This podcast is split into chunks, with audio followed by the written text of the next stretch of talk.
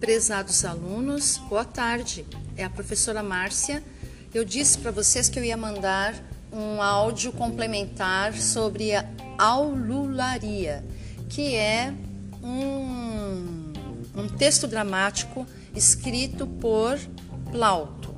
Então, esse texto é conhecido também como A Comédia da Panela. É uma comédia latina de autoria de Plauto, escrita no período de maturidade deste autor, que foi entre 1900, aliás, desculpa, entre 194 e 191 antes de Cristo, e que inspirou é, também a obra de Molière, O Avarento, tá? Prezados alunos, boa tarde. Aqui é a professora Márcia e eu rapidamente vou mandar para vocês agora, como eu prometi, um áudio falando sobre a peça de Plauto Aulularia, essa peça também é conhecida como a Comédia da Panela. É uma comédia latina da autoria de Plauto, escrita no período de maturidade deste autor entre 194 e 191 a.C. e que inspirou também Molière quando criou a sua peça O Avarento. Sinopse: Euclião, um velho avarento e sovina, esconde uma marmita cheia de ouro em casa, enquanto finge ser pobre.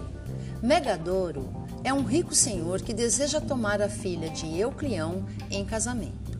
Euclião, muito desconfiado ainda, resiste, mas acaba por aceitar, desde que Megadoro abra mão do dote que tradicionalmente o pai da noiva deve oferecer ao noivo.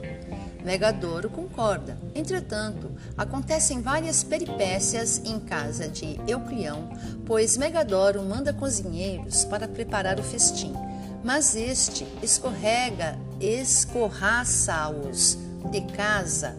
Desculpa, viu? Vou até repetir.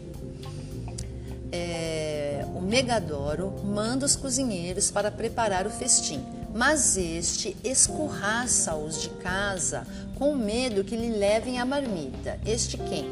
O Euclião, tá?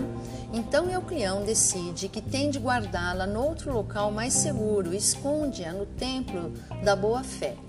O que este não sabia era que Estróbilo, escravo de Licônides, sobrinho de Megadoro, tinha estado a ouvir as suas divagações e vai daí entra no templo para roubá-la a fim de conseguir comprar a sua liberdade. Euclião encontra-o e dá-lhe uma sova. Como é este local já estava descoberto, decide guardá-la no bosque de Silvano. Porém, Estróbilo, que tinha escutado o monólogo de Euclião, é recorrente na comédia latina que os personagens falem sozinhos, uma maneira de mostrar as motivações à plateia que não dispõe de um narrador fixo. Adianta-se, então quem adianta-se? Euclião adianta-se e chega ao bosque primeiro, aguardando para saber onde o velho iria esconder a marmita.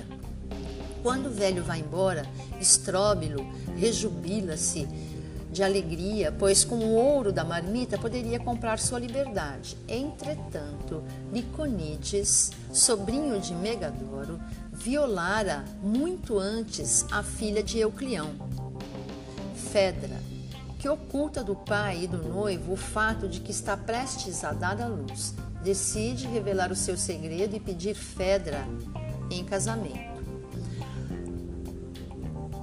Então ele vai falar com o velho, mas as conversas entrecruzam-se e confundem-se, pois o velho pensa que ele tem a sua marmita, quando na verdade o rapaz está a falar de Fedra. Ou seja, Liconides confessa o crime de ter violado a filha do homem, mas Euclião entende que a confissão trata-se de sua marmita.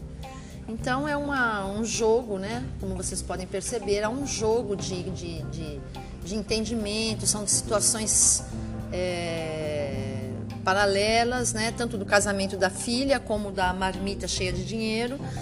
E como ele valoriza mais a marmita do que a própria filha, ele se confunde na hora das explicações, etc. Né? E no fim, a história vai ter um fim que aqui nesse, nessa sinopse não está explicado.